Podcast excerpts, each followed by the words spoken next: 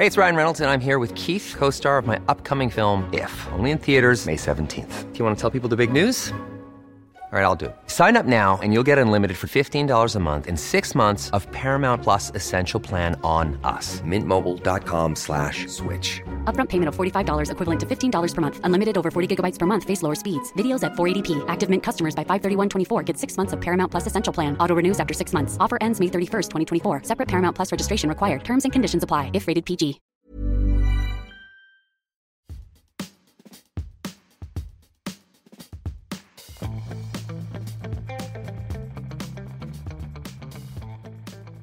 Hola amigos y bienvenidos a esta edición especial de Cuánto nos queda. Okay, eh, muchísimas gracias al equipo de Quan Fury. De hecho, nos han prestado sus oficinas en Bahamas para poder hacer esta entrevista a un invitado muy top. En este caso estamos hablando de Juan Ramón Rayo, que es un economista, profesor universitario, conferenciante y escritor español muy famoso en las redes sociales. Pueden seguirlo por Twitter y YouTube. Y vamos a estar conversando unos temas que están afectando a los mercados y a la economía mundial. En este caso, bueno, tenemos tres puntos muy importantes, que son la lucha contra la inflación, la crisis bancaria y el posible alejamiento de muchas potencias en el comercio internacional del dólar. Y todo esto, mis amigos, va a tener un impacto o repercusiones muy importantes en la vida de todos en los próximos años. Así que bueno, la idea es conversar con Juan y ver cuál es su perspectiva y qué podemos este, nosotros como individuos, como sociedad, bueno, esperar de todos estos cambios. Así que bueno, muchísimas gracias por estar, Juan, bienvenido. Nada, muchas gracias a vosotros por, la invitación y felicidades por, vuestro canal. Muchas gracias, Juan. Bueno, entremos en materia de una vez. Tenemos tres puntos, como ya mencionaba. Vamos a empezar con la lucha contra la inflación, ¿ok? Para crear algo de contexto, los banqueros centrales parece que han estado en una lucha desde sus inicios contra dos fuerzas económicas. Una es la deflación y la otra la inflación. ¿Cuál es el problema de estos extremos? ¿Por qué le temen tanto a esto? Bueno, a ver, yo creo que hasta cierto punto es comprensible que le teman, porque podríamos decir que desde un punto de vista eh, principal lo ideal sería la estabilidad del poder adquisitivo del dinero. Bueno, más que del poder adquisitivo, del valor del dinero, perdonad. Mm. Eh, la estabilidad del valor del dinero, eh, es decir, que no hubiese ni inflación ni deflación desde el lado monetario que el dinero ni ganara ni perdiera valor. Otra cosa es que los bienes contra los que se compra o vende el dinero ganen o pierdan valor. Pero el dinero como tal, eh, de alguna manera, es la medida social del valor y de la misma manera que no queremos que un metro vaya cambiando de definición, se alargue o se acorte, el, el, valor social, la unidad, el numerario del valor social, que es el dinero, idealmente tampoco debería cambiar. Por tanto, hasta cierto punto, puede tener sentido que los banqueros centrales traten de evitar tanto la inflación como la deflación. La cuestión, claro, es cómo evitas eso. Porque si para evitar la deflación tu receta es generar inflación y para evitar la inflación tu receta es generar deflación, pues no es que consigas estabilizar el valor del, del, dinero, es que pasas de que el dinero esté ganando valor a que empiece a perderlo y luego a que vuelva a ganarlo. Y por tanto, más que estabilidad, tienes inestabilidad eh, continuada. Entonces, bueno, sí, durante, durante la última década el gran temor fue la deflación, o más que deflación, incluso diría yo, una inflación insuficientemente elevada, porque mm. realmente años de deflación hubo alguno, pero muy poquitos. En general lo que tuvimos fueron inflaciones muy bajas. Y los banqueros centrales quieren llegar a un objetivo de inflación del 2% al año y no llegaban y por tanto intentaron poner más carne en el asador para, para depreciar el valor del dinero y no lo consiguieron hasta que llegó la pandemia y tanto los bancos centrales como los gobiernos pusieron de su parte para hundir el valor del dinero y vaya si lo han conseguido. Claro, parece que han estado como en una especie de zigzag monetario, ¿no? Donde cada cierto tiempo cambian incluso hasta las bases monetarias completas de un país. Y de hecho, lo que ha pasado, que tú bien mencionas, es que no teníamos una supuesta inflación en ciertos productos en la economía, pero sí vimos como inflación en lo que son los activos financieros, ¿no? O sea, hay como una separación importante entre lo que es la economía real, vamos a decirlo así, y la economía financiera. Ahora, eso nos lleva a algo que tú acabas de mencionar muy importante, que es el mítico, yo le digo así, el mítico, el mítico target del 2% de inflación. ¿Es eso bueno o no? Porque desde mi punto de vista no debería haber, eh, o sea, porque si 2% es bueno, ¿por qué no es mejor 1.9, 1.8? ¿De dónde se han sacado ese target de inflación realmente? A ver, eh, realmente hay, hay, bastantes objetivos que podríamos llamar diversos o contradictorios eh, en ese target de inflación. Eh, teóricamente, el 2% se fija porque se presupone que no estamos midiendo bien la inflación, que estamos eh, subestimando la deflación que hay y que por tanto para conseguir estabilidad de precios eh, hay que alcanzar una inflación del 2%. Yo creo que el argumento puede tener algo de sentido, me explico. Hay muchos productos que se han abaratado enormemente durante las últimas décadas, todo lo relacionado con la electrónica, eh, con las nuevas tecnologías, pero que eh, en algunos casos sí lo medimos, pero en otros es muy difícil de medir. Por ejemplo, em, Blockbuster, ¿no? O, sí, Blockbuster versus Netflix. Claro, en verdad son dos servicios que uno reemplaza al otro. Mm. Mm, pero claro, no es fácil decir, no, es que el, el, precio de Netflix de hoy es el de Blockbuster de ayer. ¿El de Blockbuster de qué? de estar alquilando todos los días una o varias películas. En Netflix tienes una tarifa plana por, un precio relativamente bajo y consigues un acceso a muchas más horas de vídeo, tanto en series como en películas, de las que podías conseguir y de mayor calidad con Blockbuster. Por tanto, ahí la comparativa no, no es clara y si no medimos adecuadamente toda la rebaja de esos precios, evidentemente estamos subestimando la deflación, con lo cual podría ser cierto que para alcanzar la estabilidad de precios necesitemos estadísticamente una inflación positiva, porque sin esa inflación del 2%, en realidad tuviéramos deflación que no estuviésemos midiendo. Ahora, eh, ese es el aspecto teórico o quizá la, la, mm. mejor de las interpretaciones posibles. Ahora mismo, sin embargo, estamos en una coyuntura en la que los banqueros centrales ya empiezan a debatir si elevar el objetivo de inflación y no lo están debatiendo porque consideren que estamos subestimando más la deflación que antes, sino porque tienen la tentación de darse por vencidos o de darse por derrotados con el objetivo, en su lucha contra, la inflación. Entonces, eh, al, cambiar el objetivo, lo que están diciendo es, en verdad no quiero alcanzar una inflación más baja del 3% o del 4% si elevan en el futuro el objetivo de inflación a esas cifras. Es como eh, la, fábula de la zorra y las uvas de, de Samaniego. Eh, claro, la, zorra quiere comerse las uvas, pero no las alcanza y al final dice, no, no me interesan, no están maduras. Pues, pues aquí tres cuartos de lo mismo. Eh, los banqueros centrales, antes de reconocer su derrota, de no estoy dispuesto a hacer todo lo necesario para bajar la inflación al 2%, se están empezando a plantear elevar el objetivo de inflación para, una vez alcanzado, claro, el 3 o el 4, decir, bueno, ya hemos ganado la batalla contra la inflación. Claro, la has ganado perdiéndola. Claro, ahora, hay algo muy relativo acá, y quiero hacer como un inciso en esto, en que a lo mejor un cálculo de inflación tan general no aplica a todo el mundo en su economía personal, ¿no? Porque no es la misma inflación la que puede tener una persona que vive en Miami y no sé, se pone a comprar real estate en Miami y otra persona que a lo mejor en Colombia eh, está tratando de sobrevivir, ¿no? O sea, es que hay una tasa de inflación variable en ese aspecto, ¿no? Entonces, a veces yo considero, no sé qué piensas tú, que estos cálculos también son muy relativos y no deberíamos de, de fijarnos tantos por ellos, ¿no? Em, a ver, eh, totalmente cierto. Es decir, no, existe un valor objetivo y universal del dinero, o un poder adquisitivo, mejor dicho, del dinero para, todo el mundo. Em, un, dólar, para ti, puede tener un poder adquisitivo distinto de para mí, porque tu cesta de la compra no tiene por qué ser la mía y, por tanto, si tu cesta de la compra se abarata y mi cesta de la compra se encarece, pues mi dólar cundirá menos que el tuyo. Con lo cual, cuando hablamos de inflación o de deflación, efectivamente, eh, no, no, se nos dice la inflación es del 7%. Y, y claro, si con ese 7% pretendemos decir que todo el mundo ha perdido un 7% de poder adquisitivo, eso es falso, eso es erróneo. Lo que en realidad estamos diciendo, pero muchas mm. veces no, no, se tiene presente, es que el ciudadano promedio del país que compre aquella cesta de bienes que consideramos promedia del país ha perdido un 7%. Pero claro, si tú tienes otra cesta de la compra que querías adquirir, imagínate, yo, atesoro mm. dólares para comprarme esto y, de repente lo que me quería comprar se dispara de precio. Pues entonces mis dólares se han depreciado muchísimo más que, la media.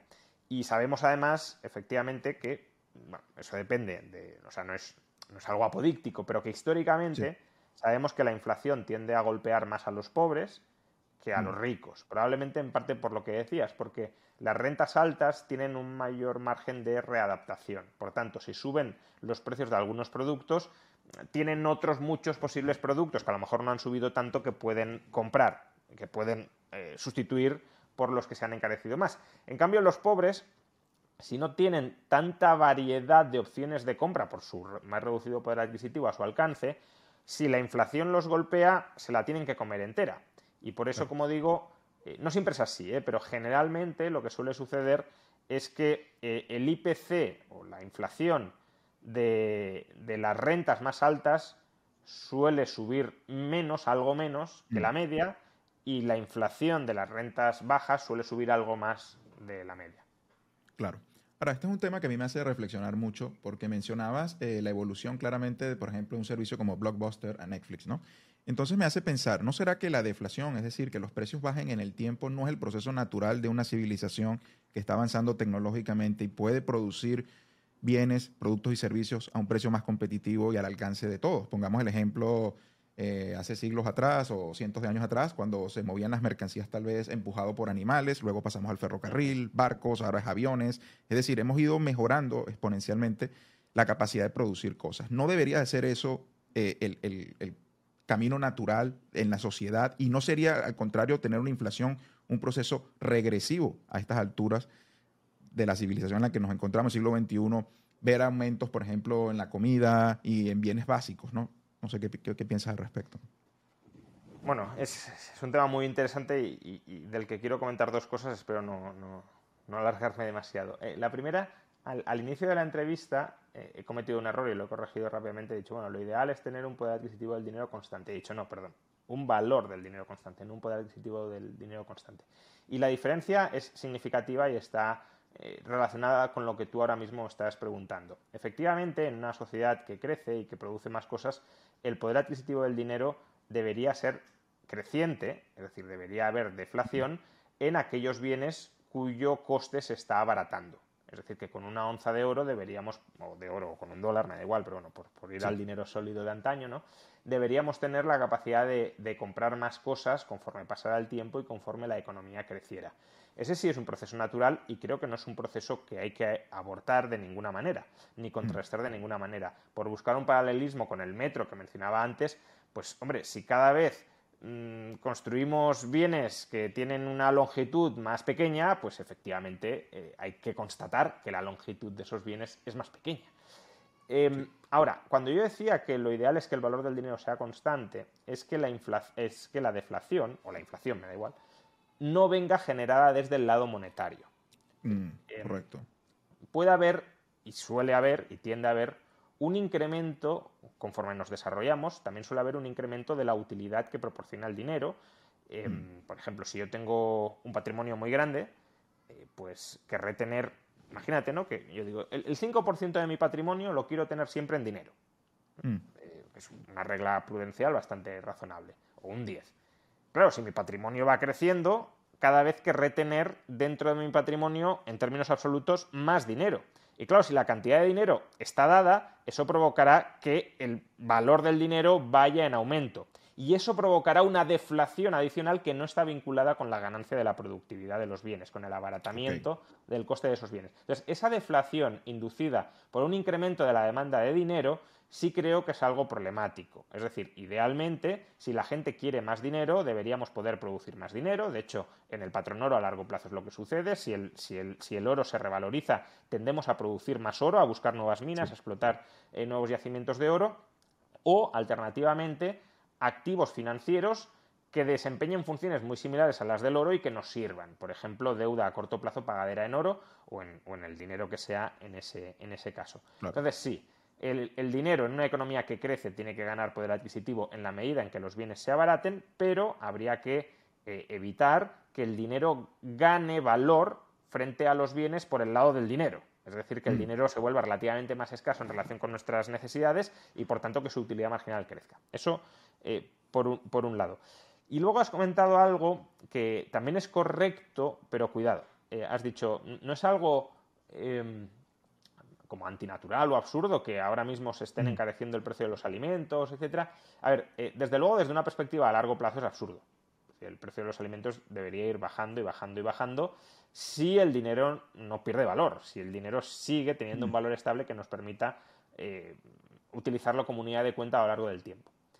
Pero también es cierto que si una economía sufre eh, coyunturalmente lo que podríamos llamar un shock de oferta negativo, por ejemplo, la guerra en Ucrania, eh, las cosechas se echan a perder y, no podemos transportar el cereal, pues si hay un shock de oferta negativo, que lo podemos equiparar como una caída a corto plazo de la productividad, de la misma manera que cuando mejora la productividad los precios tienen que bajar, cuando se reduce los precios tienen que subir, precisamente para decirnos, oye, que aquí hay una carestía importante y tenemos que mm, concentrar los esfuerzos en tratar de solucionarla. Pero, de nuevo, eso no tiene que ver con que la moneda gane o pierda valor como moneda, sino que el resto de bienes, pues si son más escasos, ganan valor, eh, si son más abundantes, pierden valor en el sentido de que la unidad marginal va, valiendo menos.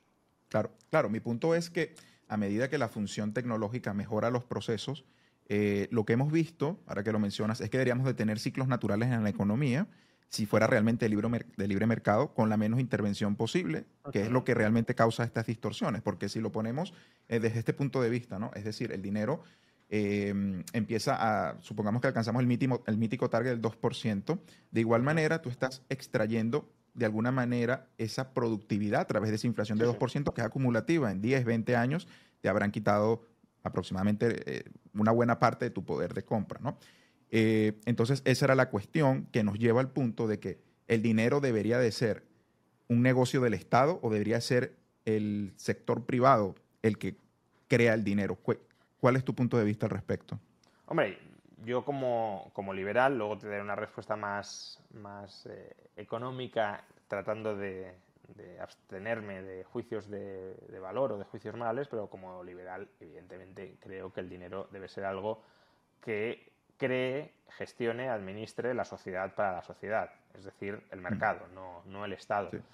Em, de hecho, eh, sabemos que la sociedad es capaz de, generar endógenamente sus propios dineros y sus propios medios de intercambio cuando tiene necesidad de ello y los genera además sin que haya necesariamente, también los puede generar deliberadamente, pero sin que haya necesariamente ninguna mente maestra detrás que diga vamos a crear un dinero que van a utilizar todos y va a ser este.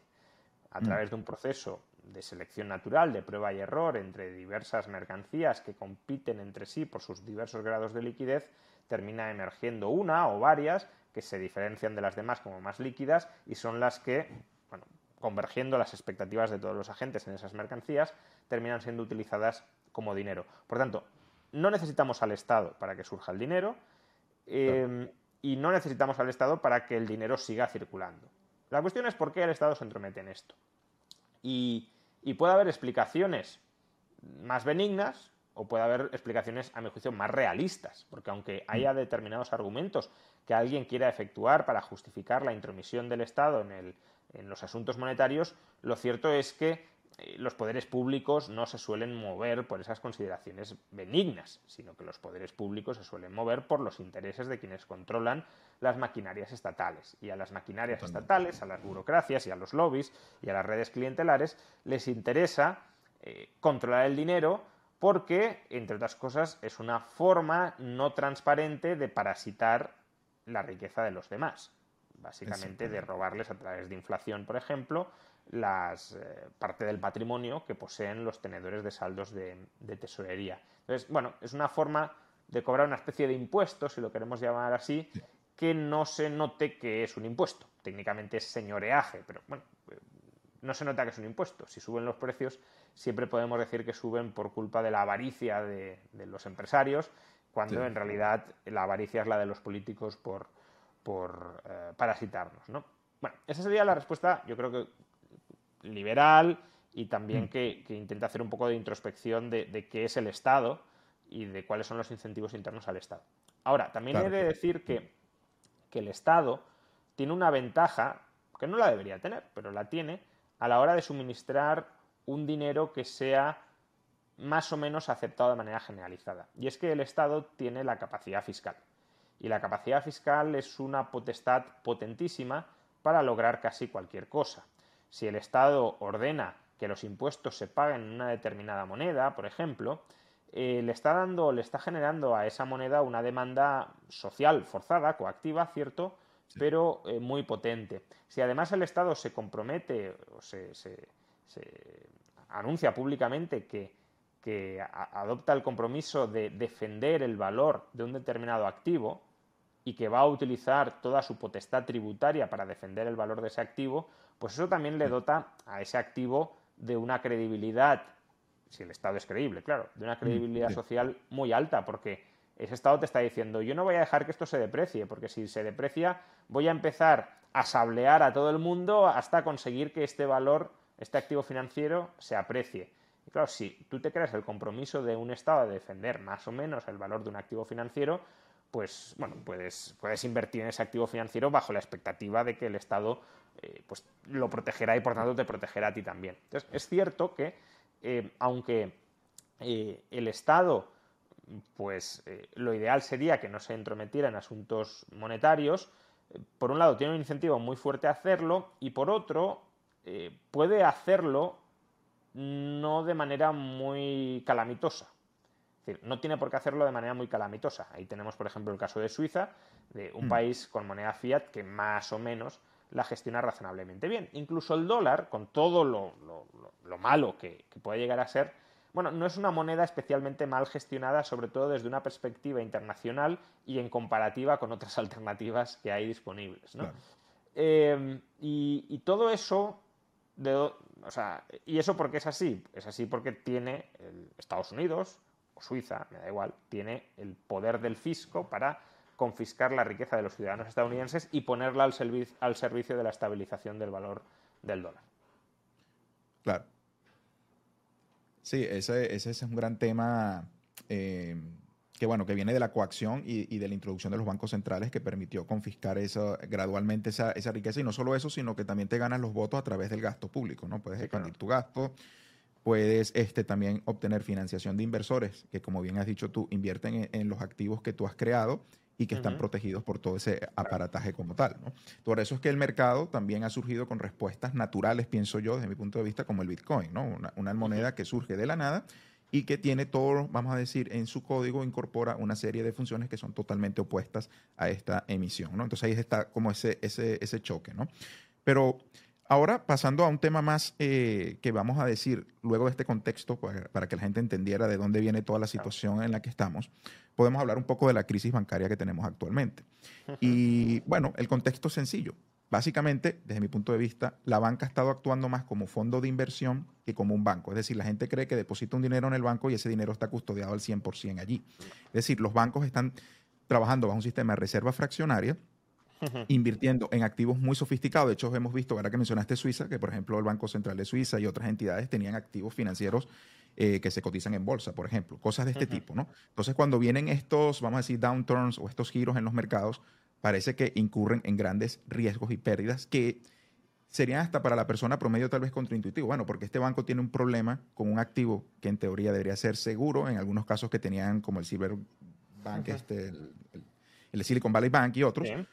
Entonces, ¿por qué los bancos eh, están tomando este camino, cuando se perdió el rumbo, cuando dejó de ser negocio simplemente custodiar dinero y pasarse a ser especuladores más activos en los sistemas financieros.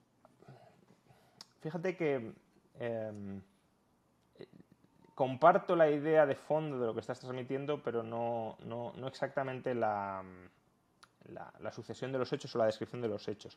O sea, en términos generales, la banca no se dedica, un banco como tal no se dedica a custodiar fondos. Eh, lo que pasa que es verdad, por lo que ahora explicaré, que si lo queremos llamar, ahora están en una posición extraordinariamente especulativa. Eso es cierto. Pero tradicionalmente la banca lo que compra es crédito con su crédito. El banco es un intermediario crediticio y lo que hace es emitir depósitos, que son su propia deuda, para comprar la deuda de otros agentes económicos. Ahora, los depósitos, de ahí quizá la, asimilación con la idea de la custodia, los depósitos de los bancos eran depósitos, eran deudas eh, inmediatamente reembolsables, es decir, mm. eran deudas a la vista. Cuando el acreedor las quería cobrar, iba al banco y las cobraba, punto, no, no había más dificultad.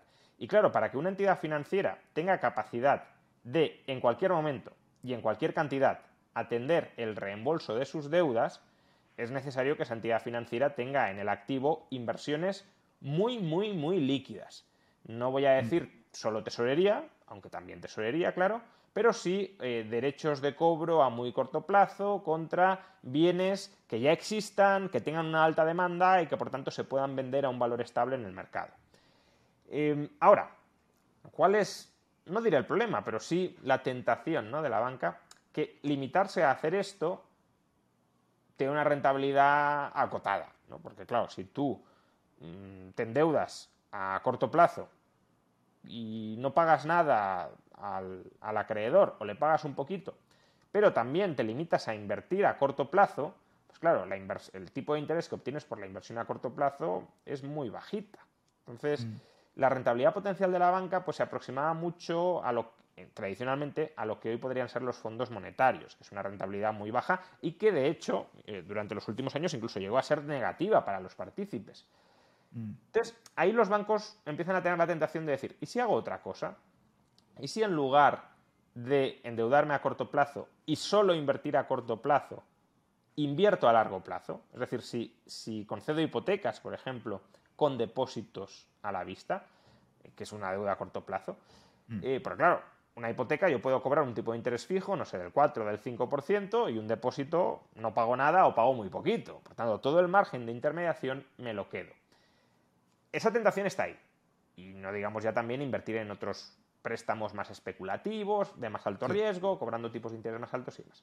Esa tentación está siempre ahí, ha estado siempre ahí en la historia de la banca. Lo que sucede es que, eh, de la misma manera que hay una tentación muy fuerte por el apetito de ganancia, también hay una contención muy fuerte desde el lado de los riesgos a los que se enfrenta un banco. Claro, un banco que se endeude a corto plazo e invierta a largo es un banco que va a suspender pagos en dos tardes. Un banco que preste a, deudores de altísimo riesgo, es un banco que va a quebrar. Y los acreedores saben que puede quebrar y por eso le retiran la financiación o solo lo financian a tipos de interés mucho más altos, con lo cual tampoco ganas por el hecho de estar prestando a tipos eh, arriesgados y más altos. Entonces, ya digo, tradicionalmente la banca tenía esta inclinación, pero había en el mercado contrapesos que, ponían coto a esta imprudencia y a esta ambición de ganancia mm, mediante mm. prácticas, ya digo, muy, muy irresponsables. ¿Qué pasa? Que los estados progresivamente han ido socializando los riesgos de la banca mm. a través del Banco Central y a través de los rescates de acreedores como los depositantes o incluso de todos los acreedores del banco, ¿no? la, doctrina del too big to fail. Eh, entonces, claro, ¿el Banco Central a qué se dedica? A refinanciar a los bancos que están ilíquidos. Claro, entonces, si un banco, yo me endeudo a corto plazo e invierto a largo, tengo un problema de liquidez, puedo suspender pagos. Ah, no, que viene el Banco Central y me rescata. Pues entonces voy a hacer eso. Me voy a endeudar a corto y voy a invertir a largo porque el Banco Central me socializa, me cubre el riesgo de liquidez. O invierto en activos de muy alto riesgo. No, no puedo hacerlo porque entonces mis acreedores me cobrarán tipos de interés muy altos porque también se estarán exponiendo a ese alto riesgo. Ah, no, que el Estado rescata a los acreedores, entonces a los acreedores les da igual que yo invierta en alto o en bajo riesgo porque su, crédito está cubierto por el Estado. De modo que a mí me financian barato, yo puedo invertir a alto riesgo y la ganancia eh, me la quedo. Y si luego está ya todo, pues yo no pierdo, pierde el contribuyente. Entonces, ese tipo de prácticas han ido llevando efectivamente a situaciones pues como las que han estallado en los últimos días. El caso del Silicon Valley Bank yo creo que es muy paradigmático porque mm. era un banco que eh, utilizaba la deuda a muy corto plazo, como los depósitos a la vista, para invertir en activos a muy largo plazo, deuda pública a largo plazo y deuda hipotecaria a largo plazo. No activos inseguros, cuidado, que esto es lo llamativo, no activos que, que estuviesen en default, ni mucho menos, sino activos muy seguros, pero cuyo vencimiento era a largo plazo. Entonces, tú ahí tienes un descalce entre la gente quiere cobrar ahora y mis inversiones con las que le puedo pagar a la gente están a 30 años vista. Y si yo intento liquidar en el mercado esas inversiones en un momento en el que los tipos de interés están muy altos, las voy a tener que liquidar con descuento y suspenderé pagos. Por eso es que al principio del video te decía que, bueno, este, han estado haciendo un zigzag monetario los bancos centrales y han puesto en jaque estas instituciones. Porque si tú sabías que ibas a hacer la subida de tipos de interés más rápida de la historia, hablando desde el punto de vista de la Fed, ¿por qué no pusiste en marcha de una vez para instituciones que si tú tienes una supervisión bancaria y sabes cuál es el riesgo y has hecho test de riesgo, digo yo, sobre estas instituciones, sabrías que al subir estos tipos a esta velocidad pondrías, eh, vamos a decir, en, pérdidas no realizadas a estas instituciones con simplemente el rumor de que podrían ser insolventes y la facilidad de que una corrida bancaria hoy día puede ser digital desde mi teléfono, yo puedo retirar mi dinero sin tener que ir ni siquiera al banco a hacer una fila, lo cual acelera exponencialmente la salida o la capacidad de, que esa liquidez que queda se vaya de allí. ¿no? Entonces, parece ser que el manipular los tipos de interés causando estas situaciones, porque esos incentivos que tú mencionas de invertir en instrumentos de deuda a largo plazo es por ese incentivo de bajos tipos de interés. Pero si por un tema político como la inflación subes de golpe esto, causas toda esta situación y lo que me hace pensar a mí es que la Fed y los bancos centrales son unas instituciones que están muy por detrás eh, y son reactivas. Entonces, y siempre reaccionan, eh, vamos a decir, de manera eh, exagerada ya a, este, a, este, tipo de eventos. ¿no? Entonces, ahí es donde yo cuestiono, bueno, este modelo de banca que tenemos, que se creó para custodiar oro y luego darte unos papelitos para que pudieras transaccionar con ellos más seguramente, ahora se ha convertido en otra cosa totalmente diferente a ese propósito inicial. O sea, yo, insisto en que, en que, la banca propiamente no, no, es un, no, es un, negocio de custodia de oro. Eh, eh, la, banca lo que se dedica es a vender su propia deuda a corto plazo, pagadera en oro, o en su momento pagadera en oro, a cambio de que tú le vendas eh, tu propia deuda. ¿no? There's never been a faster or easier way to start your weight loss journey than with PlushCare. PlushCare accepts most insurance plans and gives you online access to board-certified physicians who can prescribe FDA-approved weight loss medications like Wigovi and Zepbound for those who qualify. Take charge of your health and speak with a board-certified physician about a weight loss plan that's right for you. Get started today at plushcare.com slash weight loss. That's plushcare.com slash weight loss. plushcare.com slash weight loss. Since 2013, Bombas has donated over 100 million socks, underwear, and T-shirts to those facing homelessness. If we counted those on air, this ad would last over 1,157 days. But if we counted the time it takes to make a donation possible, it would take just a few clicks. Because every time you make a purchase, Bombas donates an item to someone who needs it. Go to bombas.com slash ACAST and use code ACAST for 20% off your first purchase. That's bombas.com slash ACAST, code ACAST. Quality sleep is essential. That's why the Sleep Number Smart Bed is designed for your ever evolving sleep needs. Need a bed that's firmer or softer on either side? Helps you sleep at a comfortable temperature? Sleep Number Smart Beds let you individualize your comfort so you sleep better together. JD Power ranks Sleep Number number 1 in customer satisfaction with mattresses purchased in-store. And now, save 50% on the Sleep Number limited edition Smart Bed for a limited time. For JD Power 2023 award information, visit jdpower.com/awards. Only at a Sleep Number store or sleepnumber.com.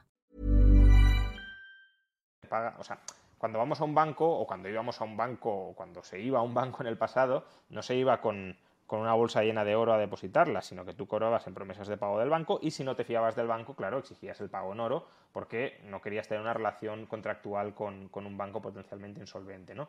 Pero, pero los estándares de liquidez de la banca sí eran muy estrictos en el siglo XIX, precisamente porque estaban expuestos al mercado y no había privilegios de por medio, depende de la jurisdicción también, pero hablo en términos generales, y hoy no, hoy no. Y efectivamente, como dices, la banca central es muy reactiva, eh, básicamente porque no tiene toda la información, ni puede tenerla, para planificar, entre comillas, monetariamente la economía, salvando las distancias, porque las hay, pero podríamos decir que es un problema similar al del cálculo económico bajo el socialismo. En el socialismo la planificación central no funciona porque no tenemos información instantánea y global ni la podemos integrar, aunque la tuviéramos, suficiente como para tomar una decisión que sea coordinadora y eficiente para toda la sociedad. Mm. Pero bueno, con la banca central más o menos pasa algo similar. Siempre va por detrás de los acontecimientos. Hay gente que, casi sugiere que la banca central ha provocado esto deliberadamente. Yo creo que no, yo creo que es más una cuestión de incompetencia, si lo queremos, pero no incompetencia, tampoco quiero menospreciar a los profesionales que hay en la banca central. La gente que hay en la, está en la banca central son profesionales del primer nivel, eh, probablemente eh, todos ellos mucho mejores o con mucha más preparación que la que podamos mm. tener cualquiera. Eh, pero no es un tema de, o sea, cuando hablo de incompetencia no, no, quiero decir, si yo estuviera allí lo habría hecho mejor, no. Claro. Me, me, me estoy refiriendo a que la tarea que se les impone o que se autoimponen realizar, que es una estabilización macroeconómica, del conjunto de la economía. Claro, eh, a través de la política monetaria es una tarea que no puede hacer bien nadie. Hombre, habrá gente que la haga mucho peor que otra, claro, pero eh, en la medida en que no puedes pronosticar el futuro y en la medida en que eh, el propio futuro va cambiando en función de lo que anticipe que tú hagas, porque eres un jugador Mm. tan sumamente importante que condiciona la reacción del resto de agentes, eh, vas a ir siempre a remolque de los acontecimientos. La Reserva Federal fue a remolque de los acontecimientos con la inflación Sí. y ahora probablemente esté yendo a remolque de los acontecimientos. eh, bueno, está yendo a remolque de algún acontecimiento, no sabemos cuál exactamente. Sí. De, nu- de nuevo, que, que- que no es que quiera menospreciar a esa gente, porque yo tampoco sabría muy bien qué hacer. Eh, o está yendo a remolque de, de una inf- inflación que está más estancada de lo que ellos quieren reconocer, o al contrario, porque hay señales contradictorias. Puede ser que la inflación ya esté llegando a su fin y que estén yendo a remolque de un endurecimiento monetario mayor del que debería ser. Entonces, fijémonos que ante una misma situación podemos dar diagnósticos opuestos y por eso también en los consejos de gobierno de los bancos centrales tienes halcones y tienes palomas. Tienes gente que está diciendo, no, no, hay que endurecer mucho más. O gente que está diciendo, no, no, ya nos hemos pasado. Y son gente, toda ella muy bien preparada, que tiene con una misma información y con una misma formación juicios muy distintos de lo que hay que hacer. Y por eso la centralización del control de la oferta monetaria creo que es un, un proceso eh, o una actividad estatal que, que no funciona ni va a poder funcionar. Sí, no, estoy totalmente de acuerdo. De hecho, la historia te da la razón en ese punto y sabemos que las monedas fiduciarias terminan fracasando. Yo creo que particularmente es porque es un producto defectuoso, incompleto, porque se creó como una capa de crédito para poder transaccionar en oro a una velocidad más conveniente. Cuando quitaste el anclaje, lo, lo convertiste en un sistema enteramente de deuda que necesita nuevo crédito para pagar deudas anteriores. Por lo tanto, ni con que te pongan a ti, ni a mí, ni a 10 personas con el Premio Nobel de Economía podrían resolver el problema actual en el que nos encontramos. ¿no? Eh, ahora, avanzando un poco a algo más específico, en los últimos días hemos visto en los medios que se habla mucho del Deutsche Bank, ¿ok? un banco bastante controversial. Eh, yo he estado investigando un poco del banco y bueno, hay muchas cosas, entre ellas la que más me llama la atención es el tema de su exposición a derivados. Nuevamente, parece ser que esta exposición a derivados supera varias veces, de hecho, el PIB europeo en su totalidad. Entonces, mi pregunta sería, básicamente, ¿qué peligro representan estos derivados y por qué los reguladores europeos, que son tan exigentes en esa jurisdicción, o aparentemente lo son, por qué han permitido que llegue a estas cuotas tan extraordinarias este, este, este problema con el Deutsche Bank? Bueno, a ver, cuidado porque, pr- primero, ¿no? Varios comentarios. Eh, el- Deutsche Bank eh, ha sido tradicionalmente, o se ha considerado tradicionalmente, el banco enfermo de Europa.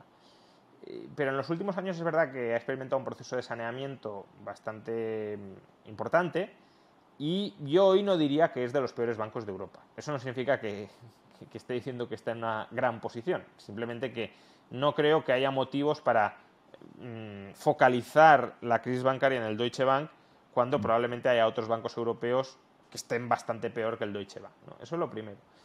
Eh, y lo segundo es que sí, la cartera de derivados del Deutsche Bank es, es importante, pero primero la ha reducido mucho. En 2007 llegaba, rozaba los 50 o incluso más, los 50 billones de, de dólares y hoy efectivamente está en torno a los 14, 14, 15 billones de dólares, que, que sería algo así como el PIB de, de la eurozona o algo más del PIB de la eurozona. Eh, pero claro, es que cuidado con los derivados porque eh, si, si lo intentamos equiparar a la deuda, claro, estamos diciendo, no, es como, es como si el Deutsche Bank tuviese 14 billones de dólares de deuda, billones europeos, ¿eh?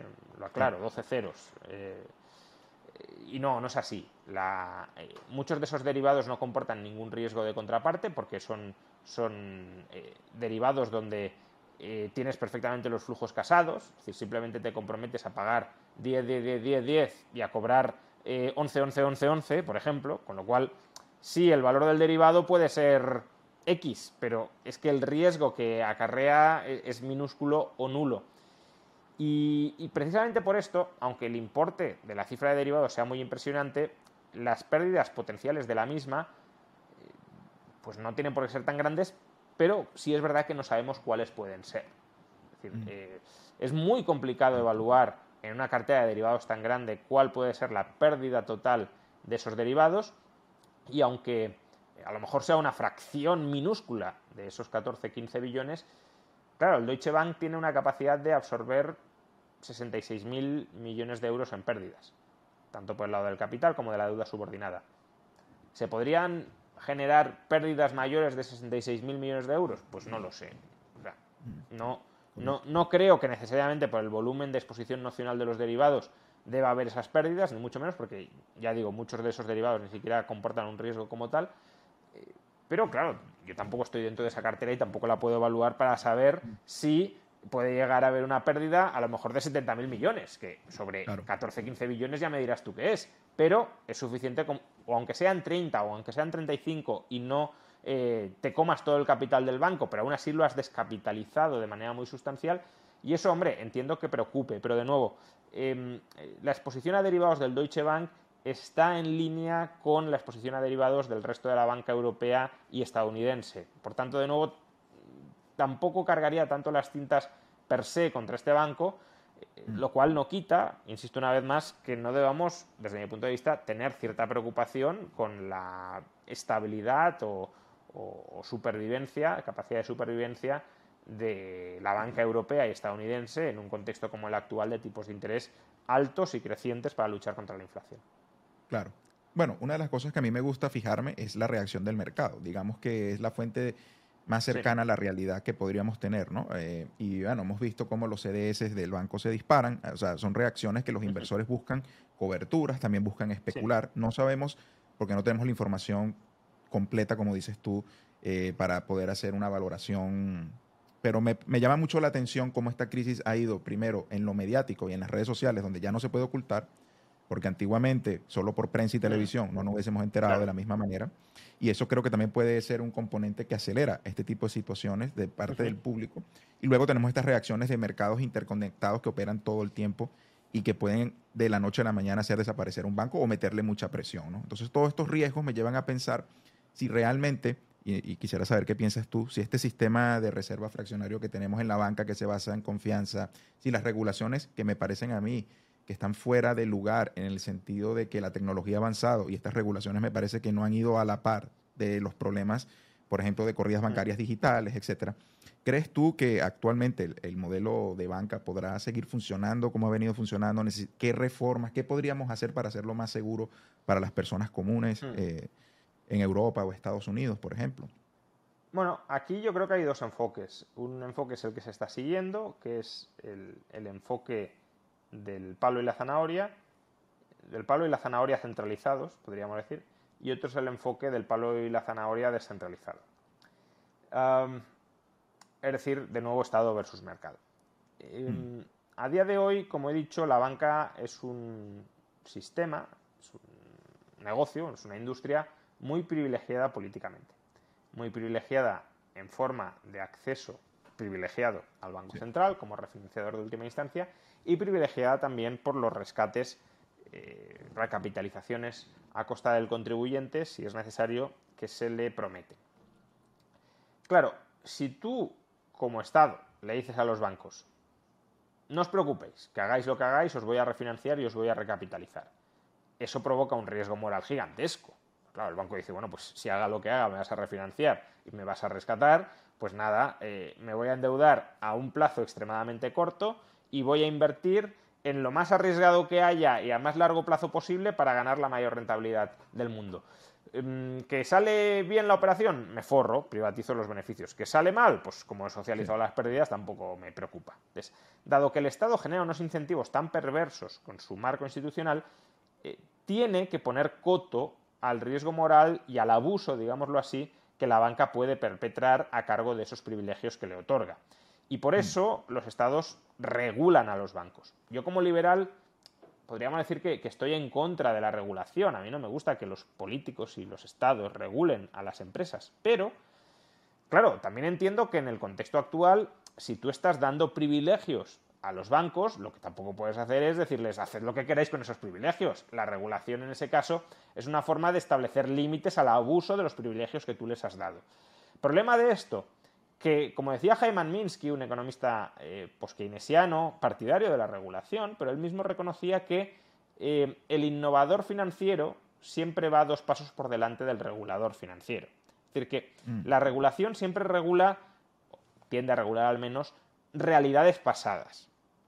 regula los pufos últimos que se han cometido. Oye, que en 2007-2008 vimos que esto de la titulización, si no se contabilizaba bien o no cuantificábamos bien sus riesgos y exigíamos suficiente capital, podía llevar a la descapitalización de una entidad. Y también vimos que podía haber un cierto pánico bancario y que por eso teníamos que exigir una mayor liquidez. Vale, regulas eso. Pero una vez has regulado eso, el regulado empieza a decir, oye, y dentro de esta regulación en la que me a la que me tengo que adaptar, ¿cómo puedo seguir abusando? ¿Cómo puedo forzar la mm. máquina para, aprovechándome de los privilegios eh, y con la camisa de fuerza de la regulación, generar innovaciones financieras que me permitan, ya digo, saltarme la regulación y aprovecharme de los privilegios. Y, por tanto, el, innovador financiero está innovando continuamente, preparando hasta cierto punto la siguiente crisis, y solo es hasta la siguiente crisis cuando el regulador dice, no nos hemos dado cuenta o no nos habíamos dado cuenta de esta nueva realidad, hay que regularla ya, hay que regularla detrás de la curva, de nuevo de manera reactiva, porque cuando lo regules surgirán nuevas realidades que desbordarán tu regulación. Por eso yo soy partidario de la autorregulación, pero en un sentido integral, es decir, responsabilizar a los bancos de las decisiones que tomen, que usted se quiere colocar en una posición de iliquidez, colóquese. Ahora, yo no le voy a rescatar con refinanciación privilegiada en el Banco Central. Que usted quiere invertir en productos muy arriesgados y por tanto si pierde arruina a sus acreedores? Pues arruíneles. Que los acreedores, siendo conscientes de que no van a ser rescatados, ya intentarán vigilarle y protegerse de usted si comete locuras. Pero eso no es lo que tenemos hoy. Y creo que es, en cambio, hacia lo que habría que ir, porque ahí, de nuevo, centralización o descentralización. En lugar de que haya un regulador, un, un edificio de reguladores, si lo queremos, que supervise toda la economía, lo cual es muy complicado que se llegue a hacer bien, mm. eh, porque eh, una única persona o un grupo de personas no puede, no, puede supervisar a todo el mundo. Con lo cual ya tienes que ir delegando. Y al delegar tienes que supervisar también a tu delegado, porque el delegado se puede corromper con la entidad eh, a la que está supervisando. Entonces, ya vas entrando en, una lógica muy perversa de la burocracia que lleva a que eso no funcione bien. En cambio, en el mercado eh, tienes vigilancia descentralizada a múltiple escala. Los depositantes, los acreedores conscientes de que no van a ser rescatados dicen, uy, este banco tiene aquí un pufo enorme, me salgo. No hace falta que los eh, agentes económicos de Nueva York sean conscientes de lo que está pasando en un banco de San Francisco. No hace falta. Mm. Basta con que los depositantes de San Francisco o algunos sean conscientes de lo que se está cociendo para que montes un pánico bancario en esa entidad bien montado, es decir, tienes problemas a pechuga con las consecuencias, y eso, la, expectativa de que eso pueda suceder y de que no vas a ser rescatado si sucede, autodiscipline a, los bancos para comportarse como se comportaban en el siglo XIX, con prudencia financiera. Sí, totalmente de acuerdo. Es decir, tenemos una regulación en base a la reputación, las buenas prácticas y que el mercado la impone a través de la actuación de todos como individuos estamos ciertamente informados de lo que está ocurriendo y decidimos autónomamente tomar el riesgo de nuestras propias decisiones. Ese sería, aunque no... Fíjate sobre esto, ¿no? Porque es interesante lo que dices. Dices, eh, estamos informados, etcétera, y podría haber alguien que dijera, bueno, pero eh, yo no estoy informado, yo no sé lo que hay en un banco, entonces yo estoy muy expuesto a que, a que el banco me engañe. Sí, pero cuidado. Eh, a lo mejor la, gente de, a pie que, que no tiene por qué saber contabilidad, o aunque sepa contabilidad, mm, probablemente no sepa analizar la contabilidad de un banco, porque ni siquiera los propios contables de un banco tengo muy claro que sepan analizar realmente lo que hay detrás.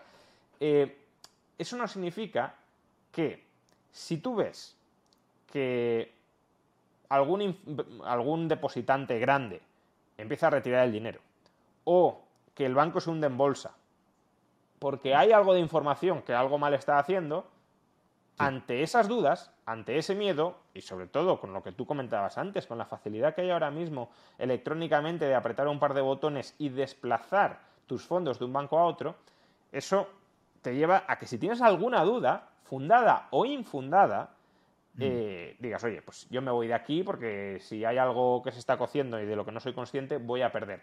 Y el banco sabe que puede ser presa de pánicos muy acelerados a poco que, haya muy poquita gente que se ponga nerviosa. Porque si una poca gente se pone nerviosa, rápidamente se pone nerviosa mucha más gente. Y precisamente porque el banco ha de buscar, porque si no muere, ha de buscar que nadie se le ponga nervioso, tiene que tener una conducta, en términos de gestión de la liquidez, que sea absolutamente intachable y si hay alguna duda que pueda resolverla con total rapidez. ¿Que quieres 100.000 euros, que quieres un millón de euros que me los estás pidiendo, es que te doy 5 si hace falta, porque me sobra la liquidez. Ah, vale, pues si te sobra, entonces eh, me despejas las dudas a mí y no se las genero a terceros. Pero hoy no, hoy obviamente eso no es así, porque si tengo un problema de liquidez voy al Banco Central y me lo soluciona. Y por tanto, eh, eh, la cuestión es cómo me ubico al borde de la regulación para maximizar mis ganancias privadas, socializando problemas con el resto de la población. Totalmente. Bueno, ahora saltemos a un tema eh, muy importante ya para ir finalizando, que tiene que ver con el estatus del dólar como moneda de reserva mundial, que yo creo que este es como el endgame más importante que, podríamos tener tal vez en la próxima década o lo que sea que le quede de tiempo a esto, ¿no?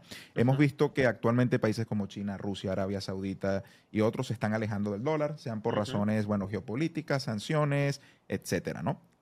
Alguien tendrá que, si, si el dólar deja de funcionar como moneda de reserva mundial, alguien tendrá que sustituir al dólar alguna moneda. Eh, algunos propusieron en su momento Bancorp, otros los, los derechos especiales de giro, o algunos países tal vez tengan esa pretensión. ¿Deberían los países, mi pregunta es, buscar ser o hacer que sus monedas sean la de reserva mundial, entendiendo los dilemas, entre ellos, por ejemplo, uno planteado por el economista Triffin y otros, sobre esta situación y que realmente al final te puede llevar a un colapso de una burbuja de deuda, como podría pasar a Estados Unidos, etcétera. ¿Cuál es, ¿Cuál es tu punto de vista al respecto? Indudablemente tener una moneda de reserva tiene ventajas muy claras. La moneda actual, la moneda fiat, es, deuda y por tanto si tú puedes emitir deuda que actúa como moneda internacional de reserva, eso equivale a decir que te puedes financiar a tipos de interés muy muy bajos o nulos. Por tanto, un país cuya moneda sea de reserva global puede tener entradas de capital a tipos muy baratos, muy potentes, que permiten capitalizar el país o que en principio permitirían capitalizar ese país.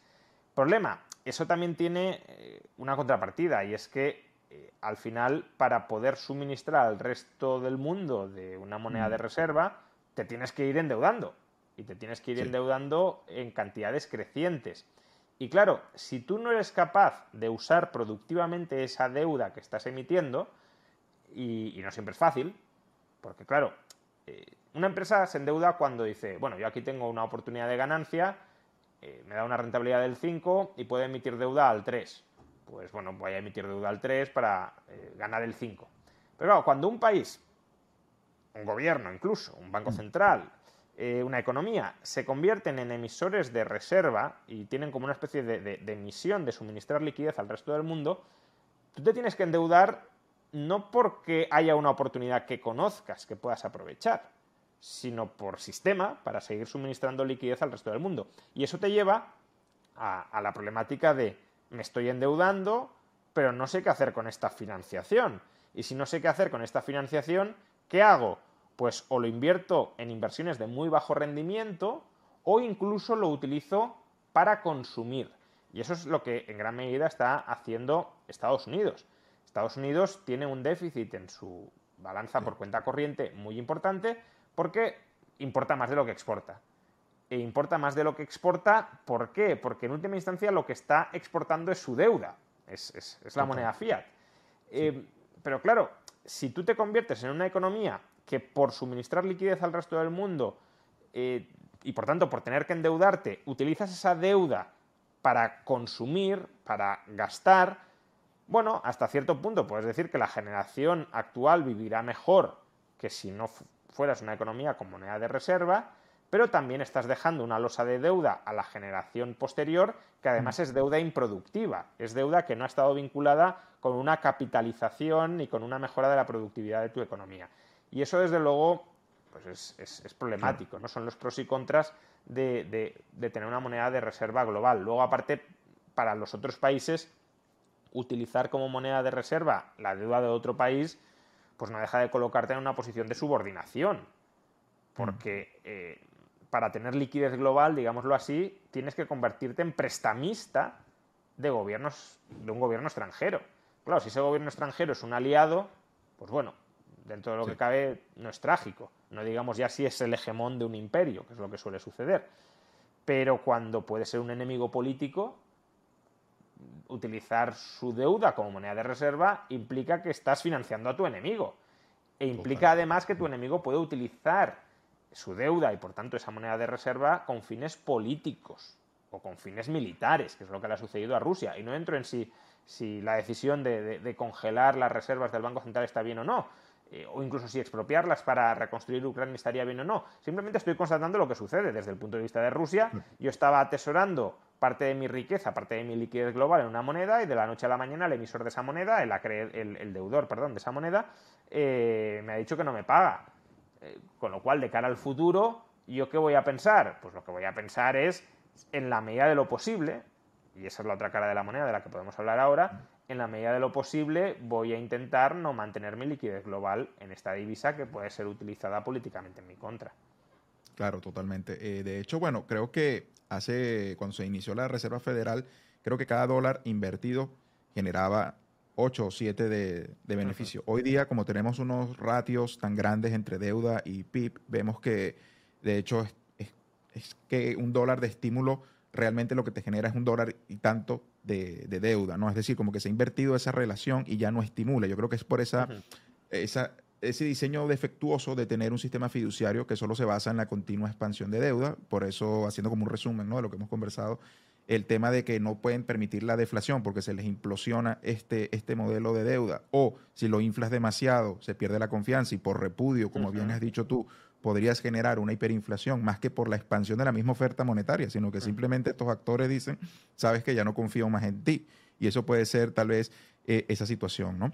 para el dólar. Ahora, ya para ir finalizando, esto nos pone en el lugar eh, en el que, bueno, somos personas comunes que estamos, vamos a decir, eh, atrapados en este juego, perdón, en este juego, por así decirlo, y tenemos un activo, tenemos diferentes activos, tradicionalmente el oro ha servido como un refugio para ello, también tenemos al Bitcoin ahora, yo sé que tú eres un poco pro Bitcoin al respecto, y, pero hay un gran dilema con el Bitcoin. Sabemos que el Bitcoin es un activo sin riesgo de contrapartida cuando se custodia y tiene una emisión monetaria estable y programada pero que cotiza con alta volatilidad. Entonces el dilema es, me protejo del riesgo de contraparte, pero a la vez tengo volatilidad. ¿Cómo, o sea, cómo lo ves tú en ese sentido? ¿no? Riesgo de contraparte o volatilidad. Lo has, lo has descrito muy bien. Em, a ver, eh, uno puede atesorar liquidez o en activos reales o en activos financieros. La ventaja de los activos reales en términos generales es que no tienen riesgo de contraparte. Eh, la ventaja de los activos financieros es que pueden ser estabilizados su valor con mayor facilidad. Eh, por tanto, el problema de los activos reales es que su volatilidad puede ser muy importante. En el caso del oro, históricamente ha habido un proceso, eh, sobre todo cuando el oro se utilizaba generalizadamente como dinero, de estabilización de su valor social. Y eso llevaba a que no tuviera riesgo de contraparte y tampoco volatilidad. Hoy Bitcoin, en cambio, tiene una volatilidad muy importante lo cual yo creo que en gran medida es consustancial a cualquier dinero que estén haciendo. Ya, vamos, no, mm. no, no, creo que haya estadísticas y ya he pedido alguna vez que alguien intente hacer ese ejercicio mental, pero planteémonos cuál debía ser la volatilidad del oro como dinero o como medio de intercambio indirecto eh, a los 13 años de su nacimiento.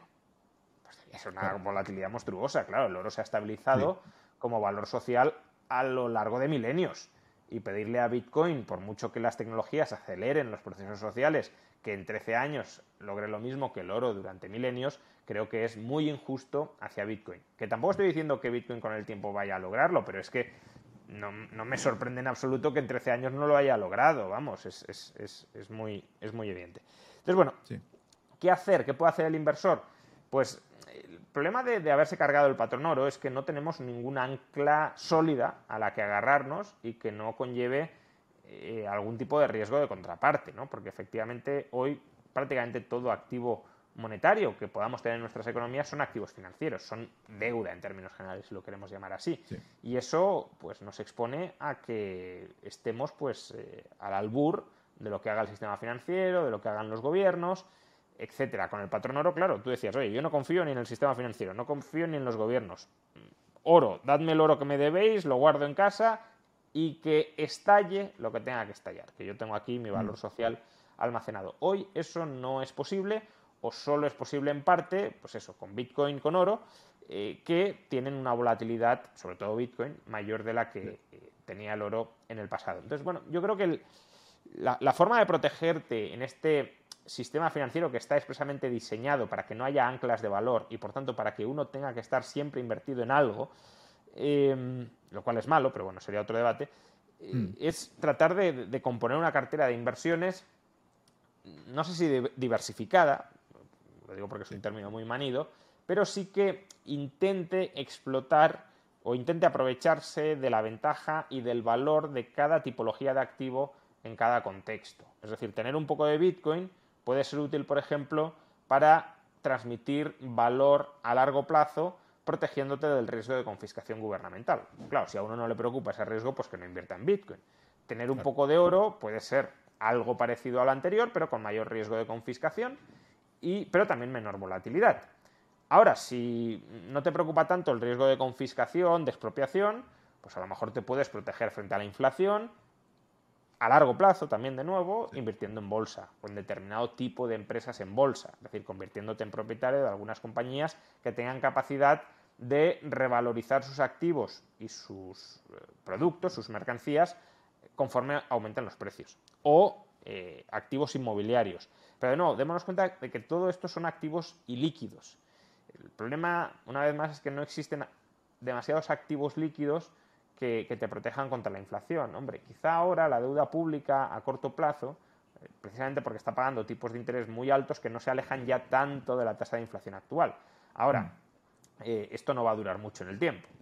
En el tiempo los tipos de interés muy probablemente, si se modera la inflación, tiendan a bajar y, y por tanto tampoco tendremos ningún asidero muy claro que nos proteja frente, frente a la inflación, frente a la deflación, que también es un problema, deflación crediticia, ¿no? de contracción del crédito, de impagos masivos del que hay que protegerse, frente a la confiscación, frente, frente a los impuestos. Al final el sistema está montado para que por una vía o por otra te, parasiten por muchos lados y, y, por eso Bitcoin puede llegar a ser tan importante. Ahora, que termine siéndolo o no ya es otro debate, porque no depende solo de que tenga buenas propiedades para ser algo, también depende de que los equilibrios sociales terminen encajando para que sea algo. Totalmente. Bueno, lamentablemente se nos ha acabado el tiempo y ha sido una charla muy nutritiva y que sin duda podríamos seguir hablando por horas y horas de tantos temas interesantes contigo, Juan. Muchísimas gracias por haber ah, venido, bueno, aceptado la invitación y compartir con nosotros tus puntos de vista. Espero que la gente, bueno, haya podido aprender lo máximo posible de esto. Así que bueno, amigos, este, bueno, Juan, si quieres decir unas últimas palabras para despedirte. No, nada, muchísimas gracias por la entrevista, muy interesantes todas las preguntas y, muy, muy, muy, bien integradas con, con, la situación, yo creo que complicada, situación financiera complicada en la que nos encontramos ahora mismo. Y, y, bueno, pues supongo que estos temas, de una manera o de otra, seguirán sobre el debate social durante los próximos años. Claro, totalmente. Bueno, amigos, muchísimas gracias. Recuerden suscribirse al canal, sigan a Juan en sus redes sociales y nos vemos en una próxima oportunidad. Hasta luego. Muchas gracias.